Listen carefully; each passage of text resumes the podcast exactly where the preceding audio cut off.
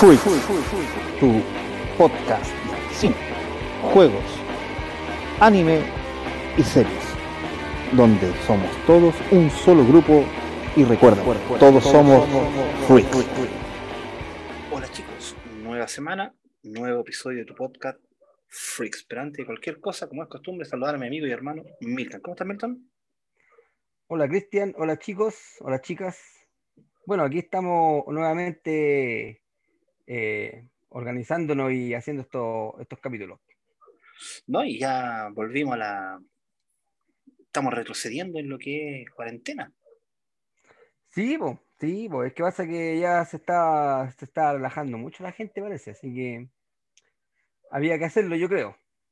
Sí, sí. la locura navideña. Algo, necesario. Sí, pues. Pero antes, antes que nada me tengo que tomar la licencia y saludarte en tu cumpleaños. muchas gracias. ¿Ah? ¿Ah? Muchas gracias, muchas gracias. Ya son más de 40, menos de 50. Exactamente. una, estamos ya más maduros, o más viejos, o más pintas. Ya, ya que caí del árbol ya. Claro, en cualquier, cualquier momento me caigo del, del, árbol. De hecho, el tema de hoy es un autorregalo de, de cumpleaños. Exacto un autorregalo de cumpleaños y yo creo que es un, poco un, poco un homenaje y, una, una, rememorar la, la niñez. Yo creo que eso es. Exacto, porque para todos los que tengan más de 30, más de 40 años, hablar de estos dos grandes personajes, estos dos grandes íconos del, del, cine, es hablar un poco de la niñez.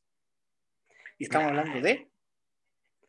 De Mario Girotti y Carlo Eversoli. ¿Ah? Exactamente, también conocidos como vale, y Terence Que nos dieron prácticamente 20 grandes películas. Sí, po. Y el día de hoy la íconos, íconos, del, del, cine, del movie, movie. ¿ah? Sí. Como el, como el género de, de amigos de, de, género como, como Jerry Luis, como Abbott y Costello, como Mel Gibson y, y Danny Glover. ¿ah? Así que, no, este, este capítulo se interesante, se interesante y, y bueno, estamos pero entusiasmadísimos para, para hablar un poco y, y, recordar eh, viejos tiempos. Quizás tiempos mejores, tiempos de antaño, porque estas películas eran las típicas de tarde de cine, de juntarse con los papás a verla. Sí, y, te sacaron una carcajada, o, es que pasa que las, un humor sano. Un humor súper sano. Claro. ¿A tu papá le gustaban las películas y picarón también, po, un humor picarón. Ese, a los huestes sí, po, sí, po. A tu papá le gustaban los... Pero es que a mi papá no le gustaban las películas de vaquero, ¿Ah, pero sí le gustaban estas. Ah, ya. La, de. Este es como de western, pero, pero más, más tiradas para el humor. Más tiradas para, para el humor. De hecho, bueno, antes de empezar con el tema, porque estamos muy interesados en empezarlo, porque es muy, muy bueno, tenemos como siempre las noticias freaks. Noticias freaks. Chicos, ¿sabes qué? Esta semana por fin vamos a dar una, una, una, semana de noticias sin que se haya muerto alguien. Mira hay que, hay que disfrutarla. Mire, la primera noticia, y lo cual es muy impactante, es que, bueno, todos ustedes saben que hace poco salió el streaming de Disney. Bueno, Warner Bros. también sacó su propio, su propio servicio de streaming que se llama HBO Max. El servicio de streaming de, de Warner va a tener las películas, obviamente, de Warner, las películas de DC, tiene un convenio con Crunchyroll, tiene, eh, bueno, las películas de HBO, por consiguiente tú vas a poder ver Juego de Tronos, vas a poder ver todas las cosas que están ahí, dentro del mismo conglomerado de Warner Media. Bueno, chicos, la película de la Mujer Maravilla, hace tiempo que se venía debatiendo de que, ah, no, va a ser estrenada en el cine, no, va a ser estrenada en streaming, que va a ser estrenada en enero del 2021, que va a ser estrenada, bueno, ya se confirmó, chicos, pero esto viene con una muletilla, con un, con un pequeño plus con un gancho. Claro, con un pequeño gancho. ¿Qué es lo que pasa cuando se anunció que la película de La Mujer Maravilla, que se estrena el 25 de diciembre de este año, Se va a estrenar simultáneamente en el cine y en el servicio de streaming el mismo día. Pero, además de eso, Warner Bros. Media anunció que todas las películas que estrenen durante el año 2021 van a ser estrenadas en el cine y en el servicio de streaming. Simultáneamente. Claro, y esto ha sido un golpe, un batatazo, chicos, que eh, a todos los pilló, como se dice acá en Chile, con los pantalones abajo. ¿Por qué? Porque películas que realmente se esperan para el 2021 van a ser estrenados por el servicio de streaming. Por ejemplo, Matrix 4. Escuadrón- películas de Warner. Claro, las películas de las películas de Warner. Ya, pero a ver, ¿qué, qué películas se esperan para el 2021? Bueno, aparte de, de Matrix 4 y de Mujer Maravilla. Bueno, porque puede ser igual un volador de luces, te dicen, no sé, pues vamos a estrenar todas las películas y van a dar puras películas ahí nomás, ¿cachai? No, Por lo, menos, esa- por, por lo menos esas dos se ven buenas. Ya, mira, se, se estrenan para, Para el 2021. para el 2021, que, se- que, que sean importantes, porque igual hay un poco de picadillo que no, tú dices, ya, no me Claro. importa tanto, ¿cierto? Claro, que igual, igual hay, hay, hay graneado ahí que, que, que sirve como rimbombante. Claro, ya, vamos por parte. Se estrena la gran esperada película de Tommy Jerry. Ah, ya. ¿Ya? ¿Ya? Sí, Para para, los los niños, niños. bueno. Perfecto, ya. Tú decís, ya estamos partiendo con poquito, ¿cierto? Ya, pongamos un poquito más el acelerador. Se estrena Space Jam 2. Ah, ya. que Sí, está- sí. que la gente sí la quiere ver. Ya, Claro. ya, también tú decís, ya es poco. Perfecto. Pongamos un poco más el acelerador. Se, está, se va a estrenar Dune, que es la nueva versión de la película de los años 80, pero tiene una gran cantidad de séquitos, casi a la par como los séquitos que tiene eh, El Señor de los Anillos. Ah, mira, ya ahí ya se está, se está ah, Aquí viendo estamos- mejor. estamos pisando fuerte. Ya, tú dices, ya, bueno, ya puede ser, pero ¿qué más? Bueno, te tenemos el Escuadrón Suicida, la 2, Ah, ya. para los fanáticos de, De de DC. DC. Bueno, tú decís, ya, pero algo más, ¿verdad? dame algo, algo sabroso. Ya, encontré que esto es poco. Ya, la nueva película de Mortal Kombat. Mira, No, pero es que ya, pucha, Mortal Kombat no es, no, es, no es el gusto de todo, yo quiero algo de terror. Bueno, quería algo de terror. El Conjuro 3. El toma. diablo me obligó a hacerlo. O sea, esta cuestión del, del Warner eh, se, viene como, como el- ese, ese que salía en el, en el Morandé con compañía, el, el máquina, ¿ah? Claro, Que por 500 pesos te pasaba, pero, ¿ah? hacía de Hasta la todo. hermana. Ah, claro. Y si, y si aún así en- encuentras poco, Matrix 4. Y si decís, no, pero es que ya, ya, sé que no, nada de eso me convence. Bueno, la más esperada por mucha gente, King Kong vs. Godzilla. Toma. Ah, no, está bueno, está bueno. Es que pasa que yo creo que es, es lo que tenían que hacer para poder posicionarse dentro de los servicios de streaming, porque ya como que todos los, los, los- las, las- las grandes conglomerados ya tenían sus servicios de streaming, igual no se estaba quedando atrás. Así que la Claro. única forma de, de- de causar impacto era haciéndolo eso, o sea, empezar a, a- a dar más de lo que lo están dando los demás. Exactamente. Oye, y eso es bueno, porque entre más competencia, eh, los que los únicos que ganan somos nosotros, por los que contratamos los servicios. Exactamente. Ah, pero igual tiene una pillería. Las películas van a estar solamente un mes. Y después vuelven al cine. Y cuando salgan del cine, vuelven a- al streaming. Ah, ya. No, sí, tan, tan, tan, tan, tan bonito no creo que fuera, pero bueno, igual tiene un gancho. Oye, pero igual han habido queja. Queja. ¿Ya? Las, asoci- las asociaciones de cine de Estados Unidos se están quejando. Porque Es que, según ¿sabes ellos, les Es que yo, yo lo que estoy viendo que ya los cines están pasando a la historia. ¿Para qué andamos con cosas? Sí. Y hay Sí. otra cadena de, de Estados Unidos que se llama Hulu, que también, también se quejó. Que No, lo, que se van a quejar, po. lo encontraba porque lo- Es que, es que van a perder porque la gente va a preferir contratar estos servicios de streaming que ir al cine, po, obviamente. Claro, Más encima que ahora con los plasmas que venden y los, y los, los LED, que son casi como una pantalla de cine, ¿qué, qué, ¿para qué va a ir al, al cine? po? Claro, ¿no? Y ¿sabes qué? Más encima eso, esto te permite, lo, lo dije cuando hicimos el especial de, de teatro, ¿te acuerdas? Cuando el increíble traductómetro de la doctora Ah, claro. Que yo dije que ¿sí? esto te permitía que si tú estás viendo algo, ir al baño, volver, continuar, mientras que en el cine tú fuiste al baño y te perdiste a lo mejor la mejor escena de la película. Sí, po. Es que pasa que, mira, yo creo que lo- los cines que van a, van a continuar son esos cines que son, no sé, por los 4D, los, los 5D, Ah, claro. Pero ya los cines normales ya no. Pienso yo, pienso yo.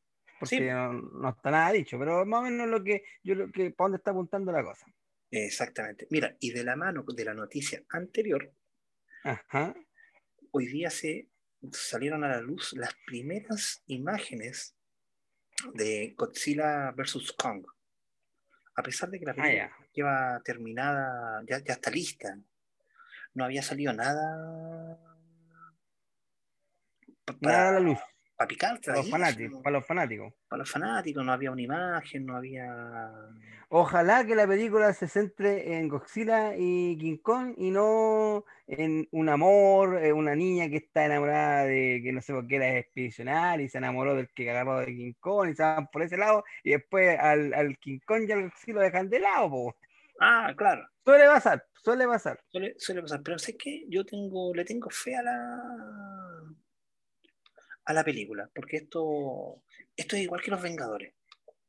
Aquí se hizo un primero se hizo Godzilla, la, la nueva, la americana, después se hizo la isla Calavera, después se hizo Godzilla el rey de los monstruos y ahora se hace Godzilla vs Kong. Ah, ya. O sea, se ve, se ve que han ido de a poquito hilando. Claro, hilando. Y yo creo, yo creo en lo particular que después de Godzilla vs. Kong viene una película de Godzilla, de, esa de King Kong solo, porque todos sabemos que King Kong al final de la de la película muere. De, de la película de. King Kong, no en la película de Godzilla vs. Kong. Claro, pero es que, que no sabemos cómo esto, esto, esto- esto se está reinventando. Debería Claro. ser así, pero vamos a ver qué, qué dicen los, los- los productores y los directores. Pues. Claro, ya hay, hay una pequeña, hay una pequeña teaser de tres segundos Ah, ya. que, que nos lo muestran a los dos, King Kong gritando y Godzilla gritando. Buena, ¿eh? se ve buena. Sí, se ve, bueno, sé que yo le tengo harta No, e- ese es un- es uno de los géneros que a mí me gustan. El, El- género de King Kong. De hecho, yo creo que a lo mejor podríamos un día dedicarle un programa. Sí, sí, sí, bien. Sí, es un buen tema. Sí, por supuesto. Y la otra noticia que yo sé que a ti te va a gustar y que a lo mejor incluso fuiste partícipe de ella sin darte cuenta, es que el día de ayer, siendo 6 de diciembre del año 2020, se estrenó el primer capítulo de la última temporada de Attack on Titan o Ataque a los Titanes o Shinjeki no Kyojin, pero fue tanta la gente desesperada por verla que se cayeron los servidores de Crunchyroll. Exactamente. Oye, eh, eh, yo creo que es momento, yo creo que ya es momento de, de hablar de esa serie. Sí, Yo creo que, yo creo que no, no va a pasar de este mes para que por último hablemos de la primera y la segunda temporada de Attack on Titan. sí, sí, estoy completamente de, de acuerdo. De hecho, podría ser terminar el año con Shinjeki no Kyojin. Cuando ya llevemos unos Es que va- pa- para los que no han visto esta serie, uff, Sí, chicos, es la serie. Muy, muy buena. Cortita, Recomendable. cortita, cuatro Sí, temporadas. cortita y precisa, pero, pero que te, te, te, atrapa, te atrapa, te atrapa, te atrapa, porque no sabéis para dónde va la, la moto, ¿cachai? Entonces, no, una buena serie. Yo creo que le vamos a dedicar un, un- un capítulo. Sí, sí, sí, vamos a dedicarle un, un capítulo completo a Shinjeki no. Hoy tuvieron No buenas las noticias. ¿eh? Sí, sí, bien, bien buena la noticia interesante y por fin una, una semana sin que se haya muerto alguien. Exacto. Bueno, y como, y como todos los capítulos, yo traigo mi efemérides, Las efemérides freaks. las efemérides freak de la semana.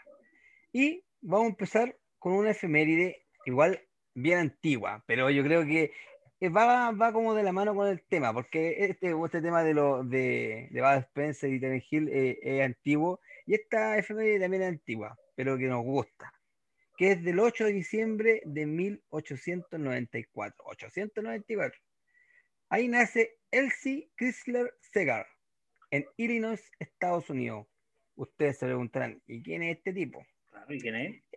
¿Quién lo Este es el, el creador del marinero por excelencia. ¿De quién hablamos? De Popeye.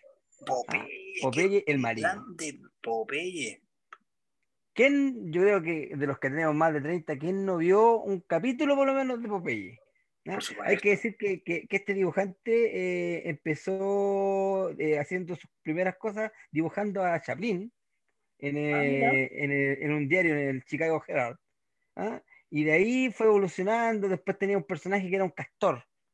Y de repente apareció este personaje que era un marinero y que y de hecho hizo como, como una aparición en, en ese que tenía el del castor. Y fue tanto lo que le gustó a la gente que ya después Popeye se tomó, se tomó la, la, la revista. Y de ahí nacieron, bueno, la, la famosa Olivia Olivo, Brutus, Cocolizo, bueno, y Pilón y, y muchos Pilón, personajes. Pilón que andaba comiéndose siempre un Ah, las hamburgers. la hamburguesa en la cabeza. Y la, ¿te acordás de esa que nos hablaba? Que hacía, ah, ah, ah"? sí. También. Así que, toda una raza. sí, era toda una raza, no. Pucha, un personaje Popeye. ¿eh? Así que para los chicos que, que son más jóvenes y no lo conocen, averigüen ahí de Popeye porque yo creo que marcó, y bueno, y marcó un hito y marcó comer espinacas. Porque ah, e- e- ese era el gancho de comer espinacas, de volver como Popeye. Exactamente. Dicen, mira, yo una vez leí y lo voy a, Mm. lo voy a buscar y lo voy a confirmar, chicos, lo prometo, que el tema de las espinacas era porque en la Segunda Guerra Mundial, o en la Primera, no me acuerdo cuál, eh, era para los, los marinos. Era Ah, lo que les mandaban enlatado. Ah, puede ser, pues. Por ahí, por ahí no tiene que andar. Seguramente, porque igual las espinacas no, no, no- no son muy, muy buenas. Oye, si no, Pero- te gusta, si no te gustan las la, las espinacas natural, menos te van a gustar. La en- espinaca en lata, enlatadas, po. po. Pero bueno, esa es una efeméride del 8 de diciembre de 1894 que nace este, el creador de Popeye. Mira, Bueno, y la otra, y la otra efeméride, que es del 9 de diciembre de 1983, que se estrena en Estados Unidos una película de culto. Una- una- es una película de culto y yo creo que hay muchos seguidores. Yo he visto hartos con camisetas que compran los, los, los monitos de la, de la película. ¿De qué estamos hablando? De Scarface o cara, cor- cara cortada como lo conocimos aquí en, en Sudamérica. que tiene dos O el, versiones. precio, sí, o el precio del poder. También se conoció en, en España. A los españoles les gusta ponerle títulos más, eh, no sé, de, de- de otra forma. Pero nosotros lo conocimos como cara cortada. Ah, claro. Pero como te decía, tiene dos versiones. Sí, po. Sí, Sí. po. bueno, la que yo estoy hablando es del director de Brian De Palma. Claro. Claro, no, la ¿Ah? otra es como de año 51, por ahí. Claro, no, no, yo estoy hablando de la, de la, de la versión moderna protagonizada por el mítico Al Pacino Al Pacino, sí. y, y, su- y Michelle Pfeiffer en, en su mejor momento, encuentro yo, ¿no? Sale bellísima. Sí. Bueno, que tiene, que tiene que mucho que ver con el tema de los cubanos con Estados Unidos, de, de los balseros, de la gente que, que, que emigró a Estados Unidos de, de todo, de, de- la isla, así que, y de la droga. Es Ah, un- claro. yo creo que, yo creo que es como, es, es un poco el inicio de las películas que tienen que ver mucho con la droga. O sea, no, yo creo que igual hay películas antiguas, pero esta película en especial habla, o sea, habla de, lo- de los cultivos en Bolivia, de los traficantes colombianos, ¿cachai? Pero mira, la, la original ¿Mm? también trataba de, no, no de droga, pero trataba de la mafia, pero no era la, la droga, Es era la- el alcohol. Por eso, porque la, la- la antigua mafia era como la mafia siciliana, la mafia italiana, que se dedicaba a la, a la apuesta y al alcohol. Exactamente. Pero, pero esta película eh, habla ya de- del tema más moderno, que es la, que es la droga y, y la- las mafias colombianas y las mafias sudamericanas. Pero es un copy-paste, es un copy-paste. Es muy, es una es muy parecida a la otra. y a- Si tienen la oportunidad de ver las dos, chicos, porque las dos son muy buenas. De hecho, a tal punto que la Scarface original eh, estuvo censurada. Ah, ya. Por la Ya, no, a, mí, a mí por lo menos me gusta la versión de Al Pacino, que es la más conocida y, Sí. y- así que en, en el 9 de diciembre de 1983 se estrenó esta película. Sí. Yo, yo la vi cuando la- era muy chico. Sí, bueno, y quién no ah, cuando se, se jalaba así casi como un kilo de coca y se enfrentaba como casi como un ejército. Bueno, Y trae una de las grandes frases del cine. La, Sí. Vengan y conozcan a mi, a mi nuevo amigo. Conozcan a mi claro. amigo, ¿te acuerdas? Y era una escopeta que traía una bazooka dentro. Bueno, y la última efeméride, que como siempre a mí no me gusta dejar de lado el anime, es del 12 de diciembre de 1983. ¿Qué pasa? En esa fecha, Bandai publica lo que se considera el primer OVA de la historia, Mira, se llama, se llama Dalos. ¿y de quién era? Uno, una obra de ciencia ficción dirigido por eh, Mamoru Ochi, centrado en, en unos pioneros que estaban en la luna. Pero hubo un intento más antiguo que fue de O- Osamu Tezuka, de, de un OVA del, del gato verde, pero no, no, no se cuenta como tal porque no hay evidencia de ese OVA en VHS. ¿Cachai? Porque bueno, nosotros lo hemos dicho hartas veces que OVA significa Video Original Animation. Claro, ¿ah? Y es un video que no va a la televisión, sino que va directamente al video. ¿Cachai? exactamente. Entonces, el, Chicos más el- jóvenes, cuando nosotros hablamos niños, cabros, se vendían lo que tú querías ver, que no lo podías ver por televisión, te los vendían en unos VHS. exacto, Y ese es el mercado del original video anime. Exacto. Y el primer, el primer OVA que salió en esa forma fue en 1980. Hubo un intento, como te digo antes, pero no hay evidencia de la cinta en VHS como para decir, ah, no, este era antes que este. De hecho, era de Osamu Tezuka, que es el, el dios del, del manga, pero no hay evidencia. Así que Oye, qué, el que se considera como tal- tema, qué complicado el tema de lo, de lo OVA, porque hay muchas películas Mm. de series famosas que son OVAs, pero no son canónicas, o sea, no tienen nada que ver con la con la serie de- eh, original, lo que en, en- en los cómics podría ser un Elseworld o un What If. Es que, es que yo creo que es, es, es como que te dan un dulcecito, ¿cachai? Es como ya, si tenés tú el, el video original, te vamos a darte un, un, un dulce. eh, Esto no lo van a tener los demás. ¿Me Claro. De, de hecho, yo creo que el caso más, más famoso de un OVA que superó y, y llegó a la, como a la realidad fue el caso de. Broly. Ah, claro. Sí, pues lo hablamos una vez nosotros. Claro, o sea, viste la, la película, viste el OVA de Broly, a la gente le gustó tanto, pero el creador de, de Dragon Ball siempre dijo, Broly no pertenece a lo, a lo canónico, a, a- a lo real de Dragon Ball. Claro, es un ova, po. Pero claro, porque uno va, pero se, se, se- se insistió tanto, se insistió tanto, que ahora aprovechando Dragon Ball Super, listo, te pusieron a... a Es que pasa, es que, yo- es que pasa que yo creo que, mira, yo creo, yo creo que el OVA es como una forma de, de experimentar que ocupan los, los mangakas, los que hacen animación, ¿cachai? Porque se puede dar el lujo de hacer cualquier cosa en el OVA, Sí, ¿cachai? Y de repente puede no gustar, y de repente puede pasar lo que pasó con Broly, que a la gente le gustó, po, sí. Cosa que a lo mejor el mangaka no, no tenía preparado. De, de hecho, tú, yo, yo recuerdo que tú, tú veías eh, Seven eh, los siete pecados capitales, ¿cierto? ¿Sí? Ya, los siete pecados capitales tienen algo muy parecido a un OVA, no es un OVA como tal, pero es como una novela gráfica, mm, lo tengo, no lo tengo cerca, si no te, la- te lo mostraría, que son como 200 páginas de- que se llaman Los Siete Días, Ah, ya. Que te cuentan la historia de este que es como inmortal y la hermana del, del- de la pereza, del pecado de la pereza, Ya, ya, ya, ya, ah, de la, del reino de la hada. del reino de la hada, te, te- te cuentan esa historia que son Es muy buena, días. muy buena historia esa, ¿eh? Claro, pero mira, esa historia no está hecho por el creador. Está hecho como por uno de los ayudantes, el favorito, el número uno, no sé, como tiene como, como, como quieras. Entonces, esto es lo que a mí se me asemeja de que los OVA fueron como la, los precursores de esto.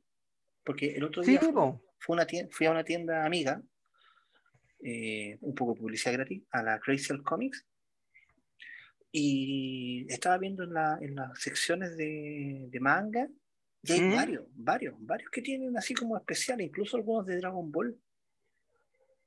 Sí, es que pasa que yo creo el, el OVA ya se institucionó en, en, en Japón y yo creo que eh, el OVA, yo creo que con el tiempo se va a volver igual más, podríamos ser, no sé, el libro de, la, de Harry Potter, el, el- el último que salió, que no es de la, pero igual está como visado por la, por la escritora. Se podría considerar que es un OVA, exactamente. ¿Cachai? Entonces, eh, los OVA, eh, tú te, te podéis dar eh, licencia que no te da y, y, y con ser- y nadie podría decir, ah, no, no, no me gustó, no, porque no es oficial. Así que si te Ah. gustó, bueno, si no te gustó, no, no importa. Porque Bueno, no es pues mira, este es un libro de The Walking Dead, pero también Claro. está siendo como un nova porque no es parte de los cómics. No es parte de los cómics. Y que, y que si a la gente a lo mejor le gusta, lo pueden incluir, pues, ¿cachai? Ah, claro, Así que, así que que es bueno. tú puedes decir dentro de tu de tu cerebro si es canónico o no, no es canónico. Y no pero antes no sucedía porque hay hartos libros, por ejemplo, de Viaje a la Estrella ¿Ah? que no son canónicos. Los venden como perteneciendo, por ejemplo, a Viaje a la Estrella y la nueva generación.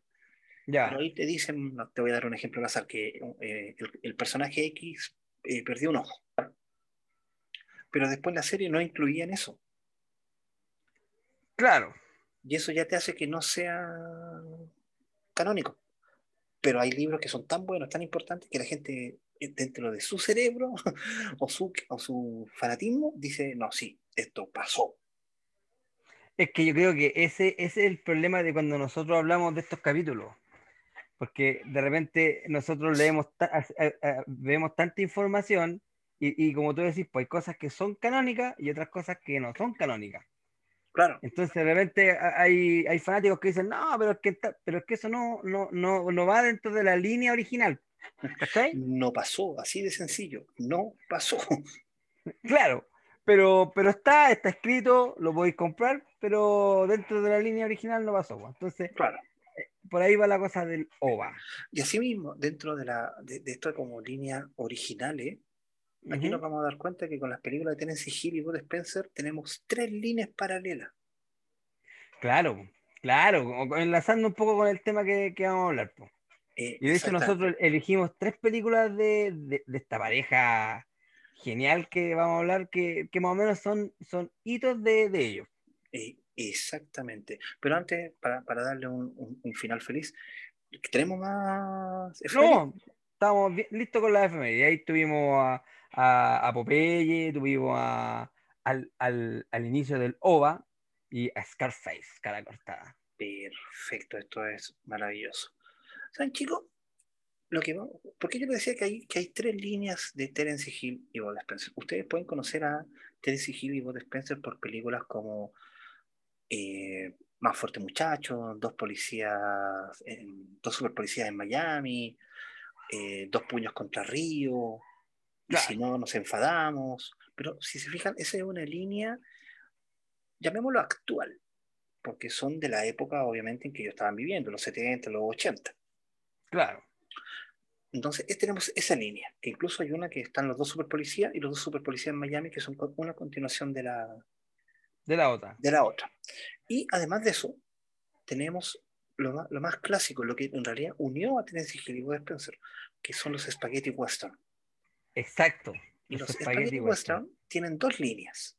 Una línea seria, que es la trilogía de Cat Steven, Claro. y la línea relativamente cómica, que es la línea de Trinity. O sea, pero cómica entre comillas. ¿eh? Cómica entre comillas porque no es cómica, cómica, cómica, cómica. De hecho, de hecho eh, Trinity, eh, eh, yo creo que es, son las películas que saltaron a la fama a este dúo. De hecho, de hecho, esas son. Esas Claro. son, esas son. Pero de contextualice, como te dices tú, contextualicemos un poco. Un poco. Miren, chicos, La primera película de la que vamos a hablar, que es de la trilogía de Cat Steven, se llama Tú perdonas, yo no. Yo perdono. Esta- claro, Dio perdona y yo no.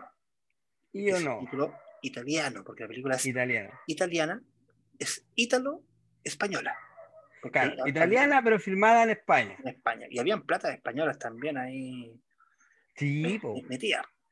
Oye, pero ¿sabéis qué? Mira, bueno, después de, de que Sigai estuvo explicando todos los datos duros, igual a- a- de repente a uno le, le sorprende tanto que gustó este tema del western, que este es el western norteamericano, ¿cachai? Que, Claro. que incluso la- la- la- las compañías italianas se pusieron a filmar, a filmar western, siendo que Es- ellos no estaban metidos en, en ese tema, po, porque el europeo no, no tenía nada que ver con el, con el, el salvaje oeste, po. Pero de hecho hay una... A ver, me, me- me- me gustó cómo planteaste el tema. Resulta que los americanos tuvieron su, su, su género, el western, también conocido como vaqueros. Claro, Y es- ellos inspiraron también después a- al cine de samurái. ¿Cierto? ah, claro, sí, inspiraron el cine samurái. Pero este cine eh, americano, que, es- que tiene un contexto bastante fuerte, y es una- y son películas bastante serias, incluso a veces un poquito complicaditas de, de entender, tenían a, al, al varón, ¿cómo se llamaba el, el gran expositor del, del cine de vaqueros norteamericanos? John Wayne. John Wayne, Tenían, claro. tenían a, a John Wayne, tenían a Dean Martin haciendo películas de, de, de vaqueros que son como muy buenas y muy importantes. Tenían películas sobre el Álamo, donde estaban los, los vaqueros contra Claro, después salieron las películas de Clint Eastwood.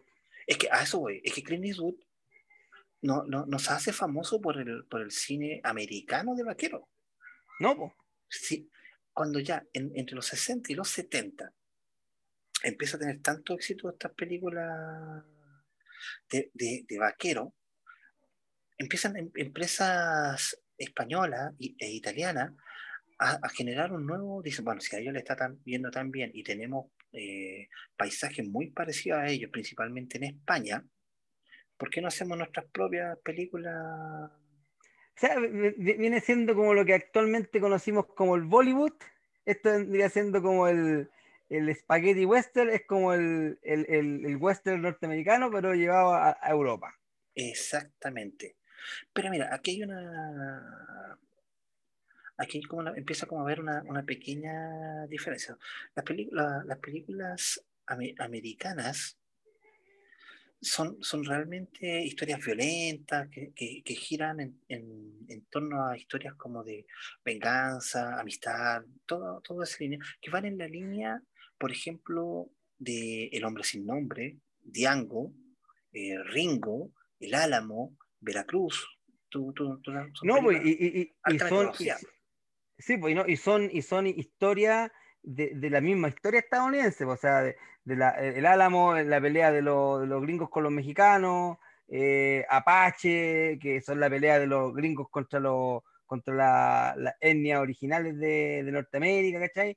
O sea, esas historias son las historias de ellos, Claro. llevadas al cine, eh, eh, adornadas, que el, el- el bueno, el, el bueno de las películas de americanas siempre era bueno. Gary Cooper, John Ah, claro. Nunca, nunca había una dualidad que tú no sabías si el tipo era bueno o malo. Es que pasa que eh, en ese tiempo también era una forma de, de, de cómo, de cómo eh, subir el ego a los estadounidenses, igual, porque, porque pasa que también tenéis que, tenéis que pensar que también lo- los gringos, ¿cuánto, cuánto eh, hicieron contra los, los indígenas norteamericanos? Claro, Y siempre los indígenas eran los malos y el, el- el jovencito era el bueno, ¿cachai? Los, los, los apaches eran los malos y los, y los colonos eran los buenos, siendo que los colonos eran los que estaban invadiendo la tierra de los apaches, ¿cachai o no? exacta, exactamente. Los mexicanos, con ser los mexicanos también, por el Álamo, también mostrar, no, los mexicanos borrachos, buenos para tomar y, y buenos para ir a, a hacer camorra, pero al final los que estaban tomando el terreno de los, de los mexicanos eran los gringos. O sea, en este caso los gringos eran los malos y, los- y los mexicanos eran los buenos. Pero en el cine de ellos mostrar a, los- a, los, a los mexicanos como malos y a, los, y a los gringos como buenos. ¿Cachai, no? Exactamente. Y, y esto empieza como toda una, toda una evolución, porque Sergio Leone, que, que después haría la, la- la gran trilogía del dólar, por unos dólares más. eh, El dólar marcado el dólar marcado, y me falta una. Me falta una. Por un puñado de dólares. Por eso, por un puñado de dólares, No, porque hay por unos dólares más y después hay otra que parece que, que, que, que no es la misma, que es por un puñado de dólares. Ah, ya. Esta, estas películas son las que llevan a la fama al gran y único Clint Eastwood. Exacto. Ah, no, mira, mira. Estoy, estoy haciendo trampa. Las tres películas que, que, que son la, la- la trilogía del dólar son por un puñado de dólares, ¿Ya? El dólar marcado y el bueno, el malo y el feo. Ah, ya, esa es la trilogía. Esta es la trilogía de, Del dólar. Del dólar. Esa es la, la- la trilogía del dólar. Entonces, chicos, mire, esto es, y, y está todo, está todo hilado a lo que, hacia dónde vamos a llegar. Las películas empiezan a tener mucho éxito. La- Las películas americanas se habían adueñado del, por, por ejemplo, lo que está sucediendo, sucediendo ahora con el cine de los superhéroes. Bueno, en esa época, Con ser, yo creo que en, en ese tiempo, para nosotros, el western era como el anime. O sea, nosotros lo, lo- lo que, de, lo que no- de lo que consumíamos era del western. Y yo creo que nosotros mucho después que los europeos. Entonces, a los europeos les llegó el, el western antes que a nosotros y, y- fue un, un bombazo. Y después ellos también dijeron, puta, si ellos hacen western, hagamos western, ¿cachai? Claro, Y después nos- nosotros vimos, claro, el western a- americano, después nos llegó el spaghetti western. Exactamente. Entonces, si- siguiendo la línea, empieza a, a tener todo esto. De hecho, tenemos grandes Ennio Morricone en la música y todo, todo el tema, que también trabajó con, con Terence Hill y Bruce Spencer, Ennio Morricone. Exacto. Esta, hasta que llega una película en particular, que es Diango. ¿Tú te acordarás de Diango, el que andaba trayendo un ataúd Sí, po. y tema? Ya. ¿Por qué es importante esta película para Terence Hill y Bruce Spencer? La película de Diango tiene tanto éxito, pero también les da un esquema, les da una forma de vestir a los vaqueros. Claro, la famosa Django de Franco Nero. Exactamente. ¿Qué es lo que, qué es lo que pasa? En el, en el año de 1965 sale Diango. La película es tan éxito que quieren volver a repetir el, El éxito de Django. el éxito de Diango, porque fue un, fue un batatazo, como, como decimos. Entonces, el año de 1966 contratan a dos actores que, que tenían hartas películas en su espalda, pero no habían sido protagonistas de estas películas, Claro.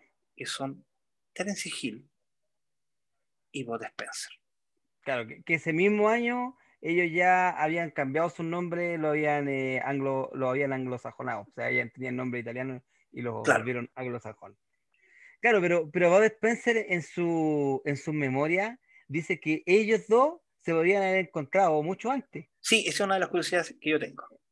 Ah, ya, no la voy a dar entonces. No, claro, hay, e- que- e- e- ellos se podrían haber encontrado mucho antes, pero no, no, por a veces motivo no, no se juntaron y se juntaron en esta película.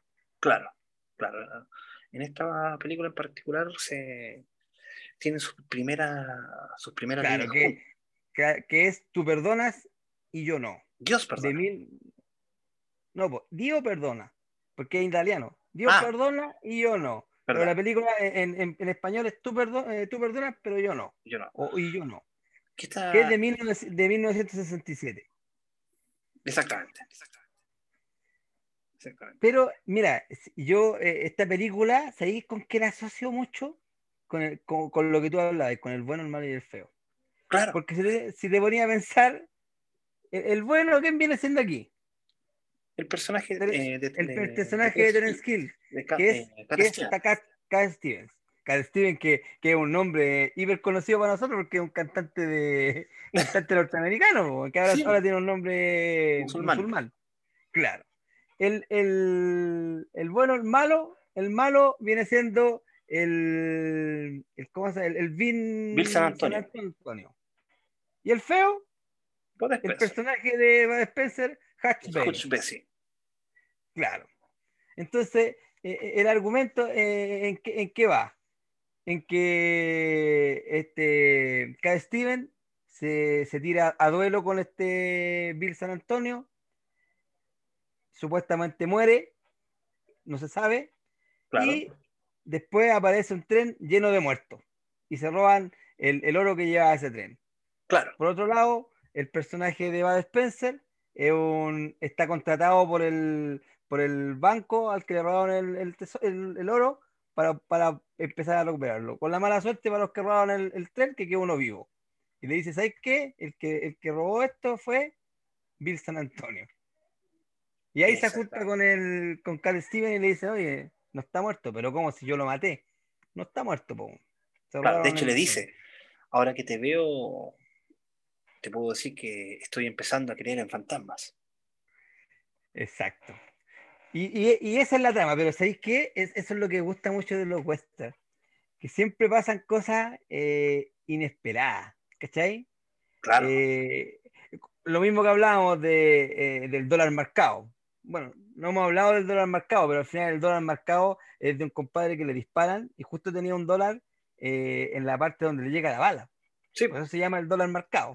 ¿cachai? Entonces, todas estas películas de western eh, van en esa línea, o sea, de cosas que inesperadas, como lo que, lo- como lo que hace el, el, en Volver al Futuro el Marty McFly cuando se pone la tapa de la estufa y se tira a duelo y le mandan el balazo, ya. Más o menos, esa es, es- es la, la- es la onda de los, de los westerns. Entonces, que ya lo había usado Clint Eastwood en una de sus películas. Exactamente, pues de, de hecho él se llamaba Clint Eastwood en esta película. Pero ¿a, a qué voy yo? Que los western, eso es lo que, lo que te atrapa, que tú sabís que hay un final inesperado, que hay algo que, que tenéis que estar súper atento porque hay algo que tú no vais- que, que tú no notáis y que va a ser muy importante para resolver la película, ¿cachai? Claro. Claro, Pero e- el, desarrollo es muy bueno y lo otro, lo otro que, que- que yo creo que en, en esta película eh, se empieza a dar entre esta, entre esta pareja es que, el, el- el- que se afiatan muy bien. La química que hay entre ellos dos. la, la química que hay entre los dos. Yo no la Porque con encuentro- ser, eh, Es que yo era- de- de- bueno, en esta película quizás nota, no se nota tanto, pero más adelante se, se nota porque se hacen amigos y se hacen amigos de verdad. Claro, pero eh, eh, eh, eh, eh, ¿qué pasa? Que yo creo que est- esto también, da, claro, se hacen amigos, hu- hubo, hubo como química, una Claro. amistad, ¿no? una amistad entre ellos, o sea, en el primer momento, pero, pero yo creo que el que tuvo mucho que ver fue el director.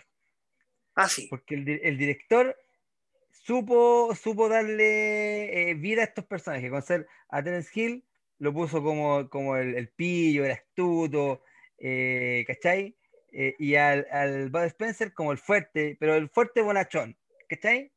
sí, Que tampoco, tampoco, claro, que no, que no era tan bruto tampoco, ¿cachai? Entonces, en esta película, eh, Terence Hill hace de la suya, y, pero Bob Spencer es, es como, es como el que va lento pero seguro, lento pero seguro, ¿cachai?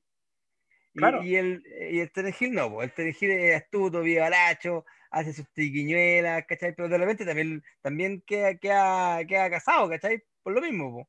Y ahí aparece el Bud Spencer, ah, viste, te dije, ¿cachai? Y, y como, que lo, como que lo salva.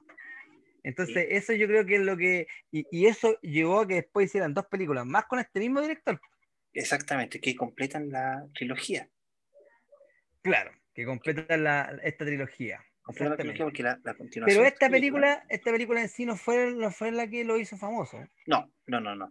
Pero para, para terminar este ciclo, la- las tres películas que conforman la trilogía de Cat Steven son Dios perdona yo no, o Tú perdonas yo no, Los Cuatro Truanes y La Colina de las Botas, que son de Claro. 67, 68 y 69. Imagínate, son con un año de, De diferencia. de diferencia, nada, nada más.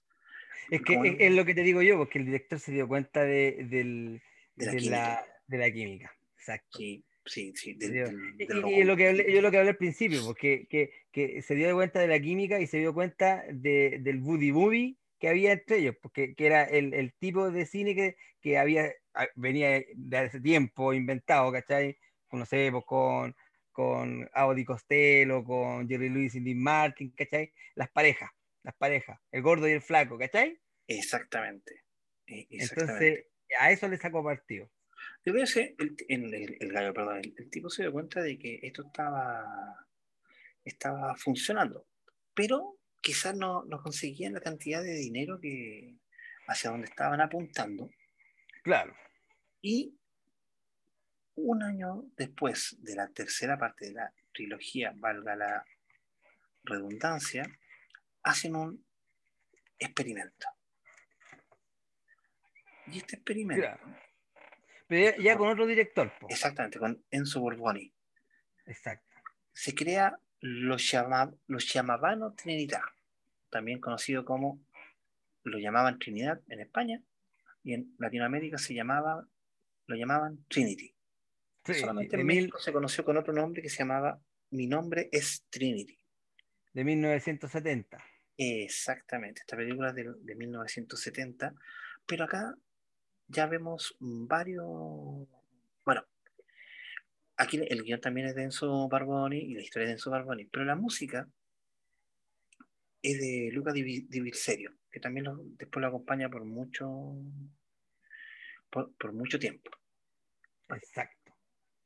Aquí, chicos, es cuando explota la, La pareja. La pareja. Aquí es cuando explota el universo de. de Claro, porque hay que Spencer. decir que, que en la película anterior, eh, bueno, lo dijimos, eh, Terence Hill eh, y Spencer, eh, uno eh, eh, un, un- que anda, bien, anda buscando es como un investigador del, como del seguro del banco, y el otro es como un forajido. Claro. En estas películas, ellos son hermanos, y yo creo que eso es lo, es lo que te, te causa igual gracia, vos, ¿cachai? Sí. Porque Bud Spencer es un grandote gigantón, y Terence Hill no, pues el niño bonito, ¿cachai? Pero aparecen como hermanos. Y uno en la mano derecha del diablo. Y el otro, la mano En izquierda. la, en la mano izquierda, Pero mira, exactamente. en, en esta película, a diferencia de la continuación, aquí vemos a un Trinity que es, no sé, rapidísimo con las pistolas. Y el hermano también. El personaje por Spencer. Trinity es Terence Hill y, y el bambino, eh, O el niño. el niño, es, es Spencer. Y El Spencer niño. Es que ya, ya con el nombre de, de- el niño y es un porque hay que decir que Bud Spencer, medía un metro noventa y cuatro, Claro, súper alto. súper alto, po. Y yo creo que en estas películas patentó sus golpes famosos. po. Exactamente, es que a eso yo quería llegar. Que en esta película, si bien el tipo es tremendamente ágil con las pistolas y lo demuestra en, en- en algunas escenas, principalmente al principio, después en la segunda ya sus características son los golpes. Claro. Son, son los Claro. golpes. Al principio, en, la primera película, claro, el Bud Spencer igual se maneja con, con la pistola, menos, menos que su hermano eh, Trinidad, pero ya empieza a apa- a aparecer eh, eh, eh, lo, que, lo que es eh, Bud Spencer, que los golpes, ¿cachai? Claro. Esta película no es ítalo-española, esta película es ítalo-alemana. Hay que recordar que Terence Hill hablaba perfecto el alemán, porque era, es hijo de Eh, hijo de la madre alemán, po. la madre alemana. Sí. en, en esta película sabemos que tanto bueno, yo tengo que hablar del principio, chicos, porque tú no, tú no le vienes a ver la, la cara a Trinity hasta su, no sé, un minuto y medio, dos minutos de crédito, porque el caballo lo va arrastrando. Lo va arrastrando y lo, lo- lo arrastra por sobre un río. Claro, por sobre un río lo, lo, lo Y, lleva. y- y la- la- el arma colgando, pero anda todo cochino. De hecho, la escena cuando se baña, el agua que hay inmunda y después llega el hermano. Espérate, no me acuerdo. ¿Quién se, quién se baña primero? Si el hermano se estaba bañando y después él se baña, o al revés. Uno se baña y después el otro. Y el agua, pero queda terriblemente cochina. Sí. Y- pero, y- pero, pero lo chistoso es que el, el Trinity se vuelve a poner la misma ropa cochina. Y con polvo. y con polvo y con tierra. Y con y hoyo. resulta que, claro, y llega a este pueblo y ve que su hermano es el sheriff del pueblo, Claro. ¿Cachai? Y le dice, no, estoy de sheriff porque, porque supuestamente él había tenido un altercado con el, con el, con el verdadero sheriff y, y se había quedado con la estrella. Entonces, Claro. para pasar de ser des- desapercibido, él se vuelve sheriff del pueblo. Pero era un sheriff que iba a ese pueblo. Claro. Era O sea, un- nadie lo un sheriff- conocía. Nadie lo conocía, claro. Y cuando llega eh, Trinity o Trinidad, le dice, bueno, ya tú me, pu- me puedes ayudar, pero no te metas en problemas. Porque parece que la característica de Trinidad era meterse en problemas. Claro. Y ahí, ahí aparecen los colonos, pues los colonos que tenían un- un- una parte, un, un valle bien, bien bueno, con alto pasto. Y Y hay querían un, robarse los caballos. No, al principio, al- o sea, eh, el niño quería robarse los caballos, Claro, ese era el plan. pero, Claro, pero eh, eh, lo, lo que en ese momento se estaba barajando era que el, el dueño de los caballos quería quitarle el terreno a, los- a los colonos Claro, y quería quedar- quedarse con los terrenos pa- pa- para, quedar- para poner los caballos allá. pero hay escenas muy buenas porque, por ejemplo, hay una escena que a mí siempre me ha quedado marcado, que llega uno herido de bala y lo empiezan a emborrachar para sacarle las balas Al mexicano. al mexicano, pero el problema era que era uno para el enfermo, uno para ellos. Exacto. No, y lo otro que, que cuando ya vuelven a, a Trinity, lo, lo vuelven ayudante del sheriff, él va a visitar ahí a, a los colonos y se da cuenta que estos colonos son mormones. Claro, Y hay, y hay dos chicas ahí bien, bien, bien buenas mozas y ellas les dicen que los mormones creen en la poligamia. po. Así que, así que ahí está la, la tentación. po. Entonces ellos empiezan a, a cooperar un poco con, con con los colonos y se empiezan a enfrentar contra este, este, este eh, eh, dueño de los caballos que, que tenía igual su, su séquito de... y se alía con un, con un mexicano ahí a que se llamaba... que tenía un, un- un nombre de Mezcal, se llamaba Mezcal el, el mexicano. tenía nombre de trago, Ah, tenía nombre de trago, claro. ¿verdad? Entonces, ahí, bueno, al final, el, este Bud Spencer, eh, que era el personaje del sheriff, lo que estaba esperando era que llegaran sus secuaces para poder hacerse de los caballos e irse del pueblo. claro, que aparecen eso- en esta nomás. ¿eh? Sí, aparecen en esta nomás. Y, y el, el Trinidad llega ahí a, a molestarnos, pues entonces lo único que quería era que se fuera luego. Pero Trinidad no sabía porque andaba como detrás, pero después, eh, como que cuando cachó que los mormones tenían la poligamia, y estaban estas dos chiquillas bonitas, dijo, ah, me vuelvo mormón y me quedo aquí. ¿Ah? Aquí, aquí la hago. Así que ahí le habla con su hermano y dice, ayuda a los mormones, o ayúdame a deshacerme del, del ganadero, para yo, y yo ya no te sigo más, me quedo aquí con los mormones y me, y me caso. ¿Ah? Y, y Claro. por ahí va, o sea, la historia es, es buena, ¿cachai? Y, y como que igual te atrapa. Te- tenía de tenía de todo, tenía de toda la, O la- sea, era, es que yo creo que en, en- en esta película ya estos dos agarran lo que, lo, lo que, ya el, el, el, el, el camino que iban a seguir para siempre. claro, ¿cachai? Que el camino como que, que, que son hermanos, como que uno pone un poco de seriedad, el otro como un mal loquillo, ¿cachai? Entonces, ese como que fue el, el, el, el condimento perfecto. No, y aquí ya tú marcas marca lo que vendrá para siempre. La forma de ser de Terence la forma de ser de, Claro, de de Spencer. Spencer. Para, Y como, como hablábamos, lo- los, los famosos golpes de Bud Spencer. Claro, lo- los famosos golpes de, Bud Spencer se, se, se Se establecen, se establecen aquí. Bueno, Claro. después de esta película viene otra más de, de Trinity. E igual siguieron haciendo cada uno películas por, por su parte. Por su lado, claro, por su parte. Después ya empezaron a tener películas. Hay una tercera parte de Trinity, pero que ahí no participa en ello. Ah, claro, esa era, mi- era, era otra de mis curiosidades. Ah, bueno, es que, es que por eso, porque se habla de que eh, estas películas de Trinity son eh, un trío, pero en la, en la última película ya ellos no participan. Y bueno, y hablar también de los golpes, porque que Bud Spencer tenía el puñetazo vertical, ah, que era, era como el golpe típico que les pegaba en la cabeza y los dejaba noqueados. Claro, O tenía el choque de cabezas, que los pescaba, pescaba dos, pa, y los hacía chocar las cabezas. O el tortazo lateral, que les pegaba como una cachetada. Esa era buena, ¿eh? sí, sí. porque el hombre tenía la media mano, po. entonces como que le agarraba toda la cara con, con la mano y les pegaba su cachetada. ¿Cachai? Y eso, eso, esa, esos golpes que tenía el Bob Spencer, pero oye, era- o de repente lo agarraban en como entre 10 y como que, ese, como que se sacudía y saltaban todos para, para todos lados. Así exactamente. Esta, es- yo creo que esta es la mejor película, por lo menos para mí, dentro de la, de la, de la, de la parte de western, es la, la mejor son estas, por la, eh, lo llaman Trinidad. Claro. Claro, esta, la otra también es buena, pero tiene un par de diferencias, no aparecen los, no aparecen los séquitos. El, el trama es muy parecida a esta, pero tiene pequeñas diferencias, porque es- la siguiente película que hicieron, que fue, lo continuaban llamando Trinidad, es del año 71, o sea, un año después de esta. Pero ya para, después tuvieron otra película seria, que es El Corsario Negro, donde aparece muy poco eh, Spencer, es una película de pirata. pero no tuvo Ah, mucho, mucho éxito. Mucho Pero después, el año 72, es cuando hacen, yo creo, la película, una de las más conocidas que se llama Más Fuerte Muchachos.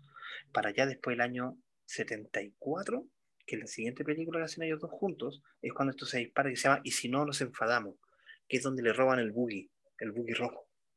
Ah, claro. Es que eh, ahí ya eh, eh, eh, como que evolucionan a otro tipo de película. Claro, de hecho, no esa película es tan importante que en el funeral de Bud Spencer pusieron la canción. Ah, ya. tan Imagínate. importante para ellos, claro, porque ellas se, se, se desbandan. Y después pasan muchos años, chicos. Muchos, muchos años. Hasta que después vendría lo que sería el, la última película de, de Bud Spencer. Después de esto no hizo ninguna otra película. Es en el año 1994. Sale Bote di Natale. También conocida como Y en Noche- Nochebuena se armó, armó el el Belén. Belén. Que esta película es dirigida por Terence Hill. Exactamente, una de las pocas películas dirigidas por, por Terence Hill y el guion es de Jess Hill, el hijo. la señora.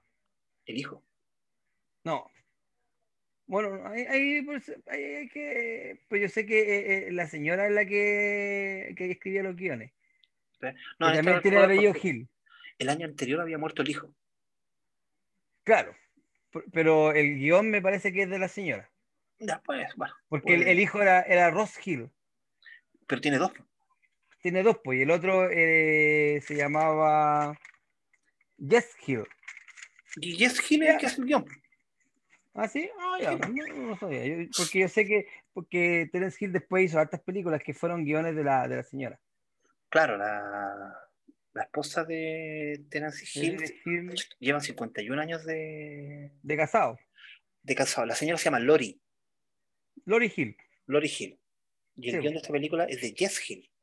Del, del- entonces de claro, entonces claramente tiene que ser del, del hijo. Es del hijo. Claro, no se lo había Claro. averiguado antes. Ah, ya. esta película vuelve a ser un, un tema de, de western y yo creo que sí. Claro, al final eh, nosotros elegimos estas tres películas porque las tres películas son de western. claro, Claro, una en la, en la primera película donde ellos se conocen, la otra en la película donde ellos se hacen famosos, y esta es la última película en que trabajan ellos dos, claro, es la película con la que se despiden. es la que se despiden, Que, se para- llama Nochebuena, Salmol- en Nochebuena Salmol Belén. Exactamente. Es una película, chicos, que para muchos fanáticos es la que debería ser la tercera parte de, de Trinity. Claro, Porque de hecho el guion, o sea, la, la historia es muy parecida. Vuelven a ser hermanos, sí, pero aquí con otro, aquí son Travis y Moses. claro. El Bud Spencer es Moses y Travis es Terence Hill. Que, bueno, él, uno es un cazarrecompensa y el otro es un, básicamente un, una persona que va por el, por el mundo ya, Es como un forajido, pero él es llamado a la pistola más rápida del oeste. claro, pues vuelven a, vuelven a ser su, su- sus personajes. Claro. Vuelven Pero en el, en el contexto de que la mamá quiere juntar a su hijo, a sus, a sus hijos que están como alejados. Entonces le encarga a Travis, que es Terence Hill, que busque a su hermano Moses porque quieren pasar la Navidad todos juntos. Claro, ¿ah? Claro. Pero, pero Moses, que era el casa recompensa, estaba a todo esto tenía como 11 hijos, el Moses, claro, entonces estaba como afanado tratando de buscar eh, eh, forajidos, forajidos, pues claro, como casa recompensa. Con ser yo me acuerdo de una de las escenas, tiene, tiene como a cinco, cinco forajidos agarrados para llevárselo al sheriff para que le pague la recompensa. sí, pues y después el sheriff se lo estafa. Claro, entonces, eh, ¿qué hace Travis? Eh, tienta a Moses, porque sabe que Moses no, no va a ir así como haciendo la mamá, con uno de, los- de los forajidos que, por el que más pagaban, que era Sam Stone. ¿ah? Claro, que Así que lo. Claro, lo ayuda, lo ayuda a salir de la horca y, y lo, y tienta a su hermano para que, para que lo sigan y lo capture. Y Claro, más o menos en, en esa línea se desarrolla la película. Y, bueno, la, la, la, la idea de Travis era llegar a su hermano donde, donde la mamá. exacta, exactamente. A ver, chicos, sin contarle mucho el trama, porque eso es básicamente todo el trama. Eh, esta es una película en la cual ya se denota la edad de los actores. Claro, claramente. Ya no son tan, tan ágiles, a pesar de que Terence Hill se manda una buena escena en una pelea, ¿te acuerdas? Sí, pues, sí. Que igual es. que Terence Hill, eh, yo creo que una de las características de Terence Hill que era, era muy ágil. Era muy, Claro. muy ágil. A diferencia de Bud Spencer, que era más, era más como un oso. ¿Ah? No, era difícil ver corriendo a Bud Spencer. Sí, sí, era- pero aquí tiene escena muy buena cuando donde se apoyaba se quebraba el tronco. Claro, cuando, y cu- cuando lo intentan ahorcar igual, pues. Claro, ¿Cachai? Claro. Entonces, este es un, es un- un- un- un buen término, yo creo que para, para las películas de, de estos dos, estos dos actores. Porque ya hacer un término más, más, más, más allá, yo creo que ya no, no, no habría sido lo mismo. Exacta, exactamente, exactamente. Chicos, estas películas son muy buenas, tienen mucha acción, tienen una, tienen harta violencia, pero no es una violencia desmedida, al punto de que llega a ser como entretenida la violencia que tiene.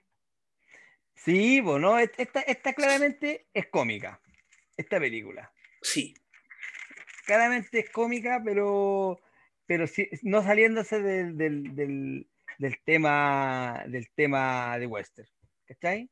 Siempre bien, bien en el personaje de los western, pero, pero con, con escenas cómicas. claro. Si a usted no le gustan los, los, los westerns tan, tan fuertes, estas son su... su- Es, es Sus un momento para ingresar al, al universo al universo Western. western. ¿eh? Pero una de las gracias también que tenemos aquí dentro del programa, obviamente, son las curiosidades. Por los datos freaks. Exactamente, los datos freaks. Exactamente. Tenemos, tenemos. ah, No, estos tipos tienen, tienen hartos datos freaks. Tienen hartos datos freaks. Dispara Pero usted como usted estuvo, no, como usted estuvo de cumpleaños, dispare usted, pues. ¿Cómo lo ve? Ya, pero- No, no- no puedo hacer así, pues, así que Perfecto. dispare nomás. Como había vaticinado Milton, Terence Hill y Bud Spencer se habían conocido desde mucho antes, pero no se habían, no se habían visto. Me explico. La primera vez que se ve Terence Hill y Bud Spencer se debe a que, como no- bueno, no lo habíamos dicho en realidad, Bud Spencer era del equipo de natación de Italia. Fue uno de los representantes, incluso estuvo en, en los Juegos Olímpicos. Entonces, donde él estrenaba, que era en el club SS Lazio, porque también fue donde se proclamó campeón, al, incluso tuvo un récord por muchos años de ser la persona más rápida en los 100 metros libres. Él entrenaba su, su manera de, de nadar principalmente en el, en el estilo mariposa, pero había un joven ahí 10 años menor. Y este joven era Terence Hill. Y nunca se atrevió a conversar con él, porque obviamente eran 10 años de, de De diferencia. diferencia. Entonces no, no, no se atrevía. Pero después, una buena pila de años en realidad, allá por el año de 1959, volvieron a trabajar en una película juntos, que es Aníbal, una película que habla Exacto. de la época de los romanos. Pero, Claro, del, del conquistador Aníbal, claro, que, que casi conquistó Roma. pero no tuvieron ninguna escena juntos. Les tocó grabar en días distintos. Claro. Y no sé, obviamente no se conocieron. Y no fue hasta la primera película que hacen juntos, Tú perdonas si yo no, en el cual se hacen amigos y de ahí ya no, no se separaron No se- hasta la, No se separaron nunca más. nunca más. Mira, o sea, el, destu- el destino lo estuvo juntando, pero no, no, no fue hasta que actuaron en esta película cuando ya se pudieron conocer. Exactamente. Estaban destinados a ser amigos. Exactamente. Mira, yo voy a hablar un poco de, de los nombres, porque lo- los nombres eh, tien- tienen su dato freak. Va a ser eh, Mario Girotti, que es el que conocemos nosotros como Terence Hill. En 1967 le dijeron, ¿sabéis que tenéis que, tenéis que anglosajonar tu nombre? Porque es la forma de promocionarte en las películas. Entonces él eligió Terence Hill. ¿Pero por qué eligió Terence Hill? Hill, por su mamá, que era Hildegard, porque ya habíamos dicho que era de origen alemán, Exactamente. y claro, y Terence por Pluvio Terencio Afro, que es el autor de la comedia romana. Entonces, por eso él se puso Terence Hill. Mira. Así que ese es un dato freak. ¿Y la de Bud Spencer? Ah, ¿querés que te también la de Bud Spencer? Te doy la de Bud Spencer.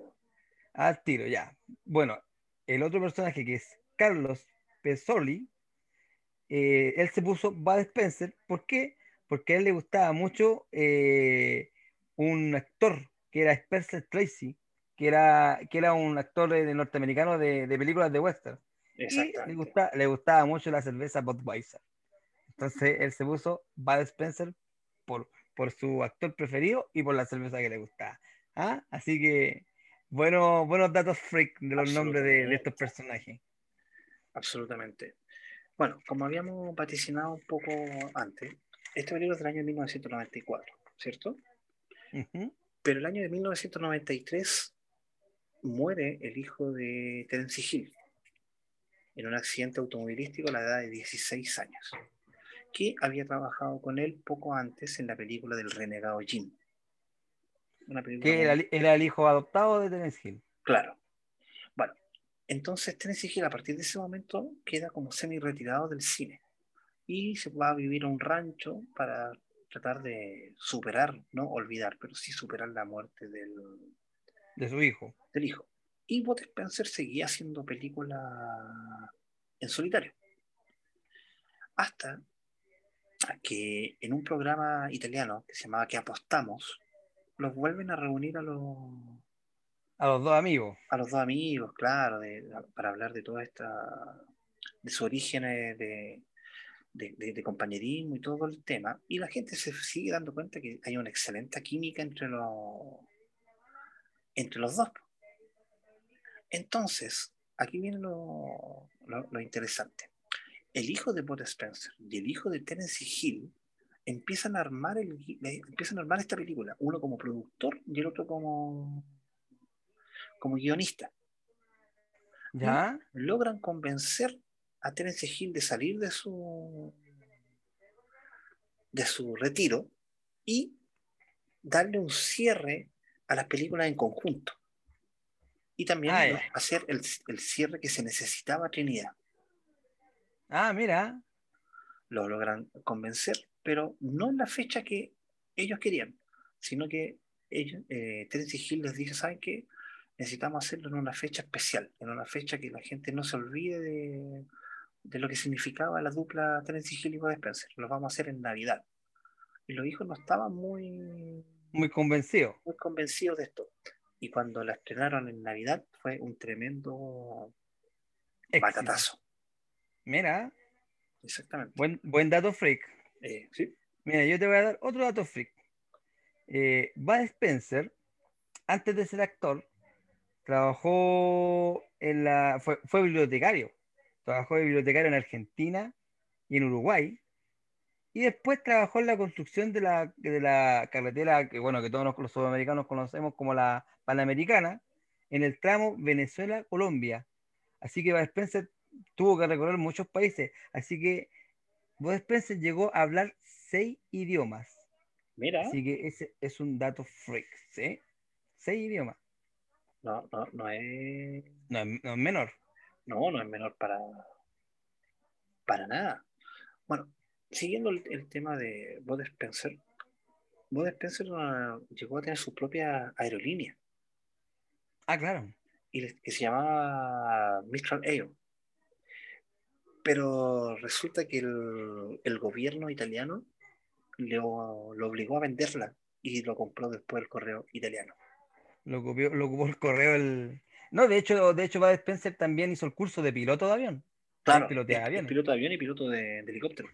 Exactamente. Mira, otro, otro dato freak. La razón por la que Terence Hill fue elegido para el Spaghetti Western fue, adivina por qué, por su gran parecido con Franco Nero, de la, de la película que hablamos de, de Django. Ese fue uno de los motivos por qué, porque dijeron a, a Terence Hill para el Spaghetti Western.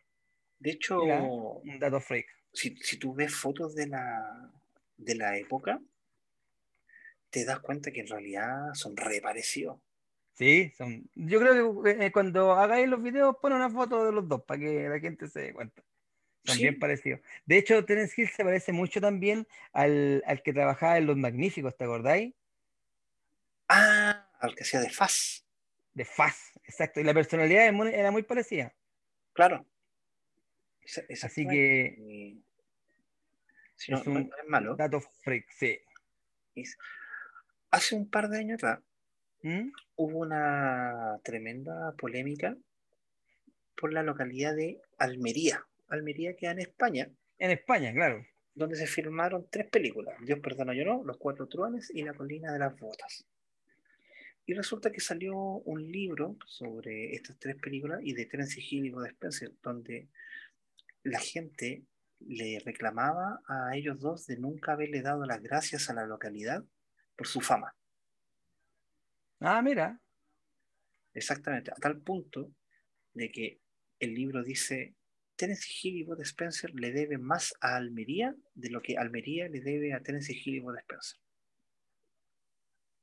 Chuta. Bueno, eh, no lo podéis dejar conforme a todas las personas. Pero mira, conectando con ese dato, te puedo decir que Bud Spencer fue altamente recono- reconocido, como tú lo dijiste en el tema de natación, participó en tres Juegos Olímpicos, ganó, eh, fue, fue medalla de oro eh, jugando waterpolo por Italia en los Juegos del Mediterráneo y, y, y por su éxito como actor.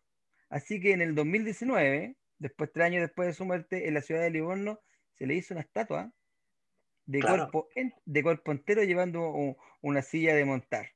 Y tiene una calle también con su nombre. Así que a lo mejor en Almería no lo, no lo quieren, no lo, no lo quieren mucho, pero en Italia y, y- y específicamente en la ciudad de Livorno sí lo quieren harto. Así que los que vayan para allá se pueden sacar una foto con la, con la estatua de Bud Spencer.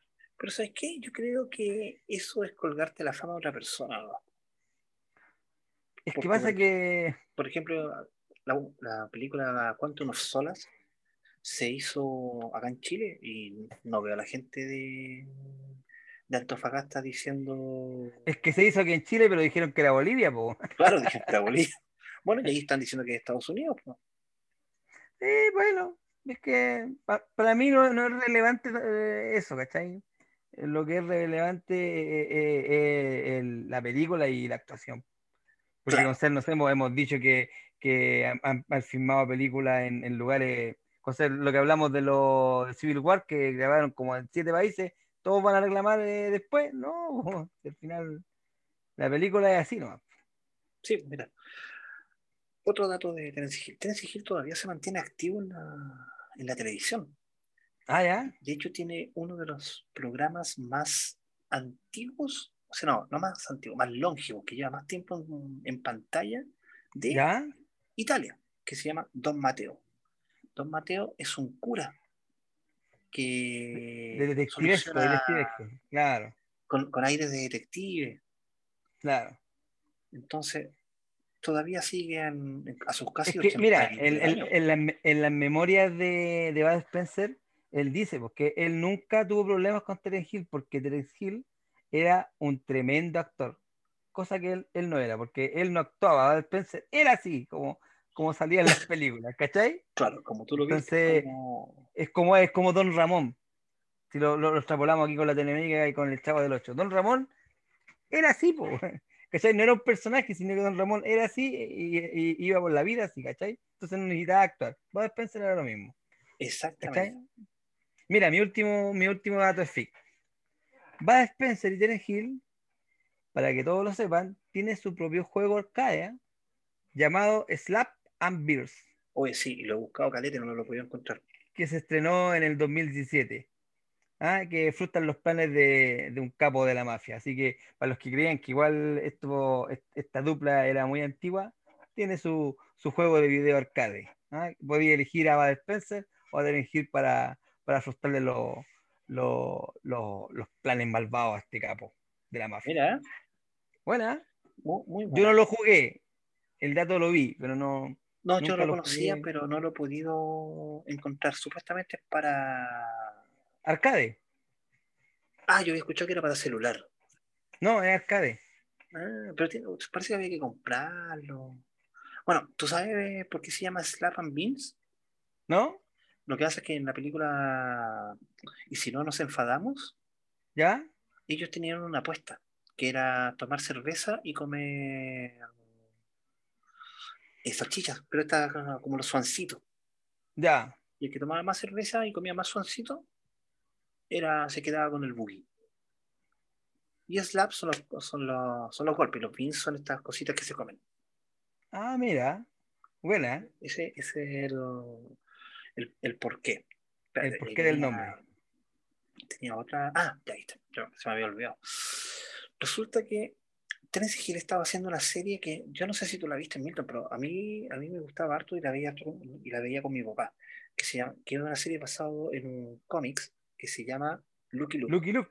Sí, pues, Lucky Luke. sí, sí, vi unos, unos capítulos, no, no seguí toda la serie, pero vi algunos capítulos. Ya, de él era el, el protagonista Era de Lucky Luke. Claro, él Sí, Lucky Luke, ¿cierto? Bueno, Sí, pues. ¿qué es lo que pasa?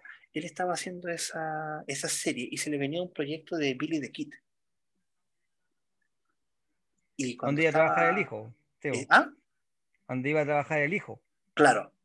Y cuando muere el hijo, él abandona estos proyectos. Sí, pues. Sí, no es menor, pues. No, no, no, no es menor, pero por lo menos ahora, después de 20 años, vengo a saber por qué la serie se acabó tan, Tan abruptamente. tan abruptamente. Claro, porque Terence Hill tuvo, como, como dijimos, dos hijos, y uno era adoptado y uno era, era del matrimonio, y el, el que era adoptado murió. Y Bud Spencer tuvo tres hijos, una, una niña y, dos varones. Claro. Y es todo lo, toda la descendencia que tuvieron estos grandes actores. ¿Te has fijado que todos estos grandes actores, todos estos personajes como que son hum- humoristas, nunca tienen tanto hijo? ¿O No tienen tanta descendencia.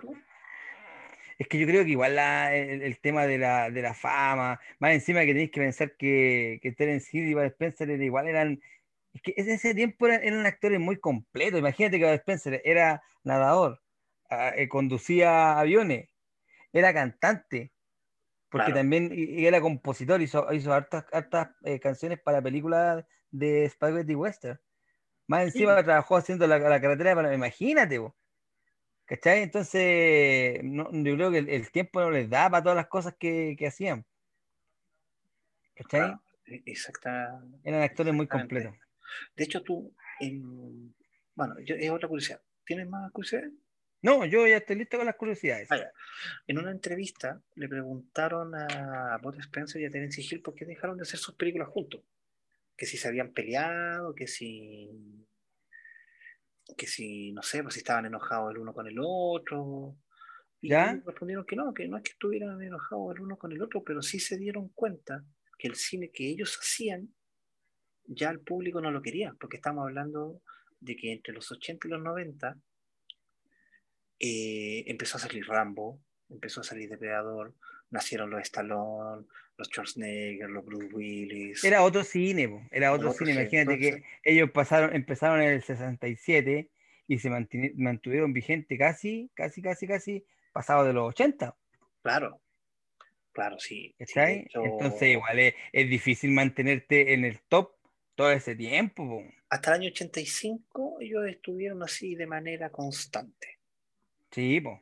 Y después ya no hicieron otra hasta el año 94. Pero se dieron cuenta de que eso, porque ya el, el cine que se estaba Y yo creo que eso es bueno, porque hay, hay, hay actores que no se dan cuenta y al final eh, te dan pena las películas. po, Claro. De hecho, yo- a mí me pasa eso ahora con Bruce Willis. Yo, Ah, veo, ya. yo veo películas ahora de Bruce Willis y, y digo, es- es- ya, ya no son las películas que él debería estar haciendo o, o está comiendo de películas que no... Con ser lo que tú contaste el otro día que iban a hacer eh, Danny Glover con, eh, Ah, con, ¿verdad? eh, Con Mel Gibson, con Mel Gibson, ¿cachai? Danny Glover, ¿cuántos años tiene ya? 80, casi 80. Claro, ¿cachai? Entonces, a- eso yo creo que ya eh, rosa eh, Y lo ridículo. en lo ridículo, ¿cachai? Eh, eh, Estos tipos tuvieron su tiempo de fama y, y pararon cuando tenían que parar. Por lo Claro. menos yo lo veo así. No, y, es súper loable porque, como dices tú, pararon en el momento que tenían que parar y, y haciendo buenas películas. No Sí, Mira, la- yo soy un gran fanático de ellos, como yo creo que a esta altura ya a todos les tiene que haber un- quedado claro. quedado claro, pero ellos no tienen películas malas. Salvo, yo sé que mira, las únicas dos películas que yo encuentro que son como las más débiles de ellos son la, la- El Corsario Negro y Dos Misioneros. Ah, puede ser. Son las películas Pero más- no, pero mira, mira, yo creo que hay, hay películas de ellos para todo gusto. Ah, sí. ¿Cachai? Hay de western, hay cómica, hay de policía. ¿Cachai? Entonces, eh, yo creo que ese eh, eh, es eh, la tarea para los chicos. Es que busquen películas de, de estos dos grandes actores. Claro, de Y- Terence Hill y, Y yo creo que como, como el tiempo es tirano, y este es un tema que tú propusiste, Cristian, ¿cómo, nos cómo convenceríais a alguien para que vea estas películas de, estos actores? Mira, la mejor manera para convencer a alguien de ver estas películas es, muy sencillo. Ustedes quieren ver una película que les va a entretener con un humor sano, que no, no- es una película, no tiene sexualidad en la, en la película, que los va a hacer reír, que los va a entretener, que tienen buena historia, buena actuada, buen trama, y que no son cortas, porque generalmente duran casi dos horas. Se van a entre- entretener de principio a fin. Y esto es como Sandía Calá. Sandía Calá, o sea, Sí, y, y para todo público. y para todo público. Es que la puedes ver con tu papá y la puedes ver con tu hijo chico. Exacto. Bueno, Así yo, es. ¿qué, qué más podría agregar? De, de la, del, del típico, del típico eh, astuto pillo con el fuerte y babrucón. Yo creo que es una combinación que no falla. Exactamente. Sandía Calá, de verdad. Exactamente. Sí, Sandía Cala. De, de verdad, chicos. Ya, chicos, ha sido un tremendo capítulo, tremendo capítulo. Quiero agradecer por la gente que nos ha visto en los últimos dos capítulos, han subido la- los vistos y parece que les han gustado los, los temas, principalmente eh, el de Elfen Lied, tuvo muy, muy, muy, buen, muy buen inicio. Mira, El de Crisis también tuvo muy, muy, muy buen inicio de, de, de visto, así que chicos se le, se le agradezcan. Recuerden suscribirse, denle a la campanita. Recuerden que estamos en Spotify, Evox, Anchor, Google Podcast, Apple Music y Breaker. Y obviamente en el canal de YouTube. Y y que somos, y cuídense, y que somos una comunidad. Somos- claro, y este es tu podcast donde todos somos Todos somos Somos freaks. freaks.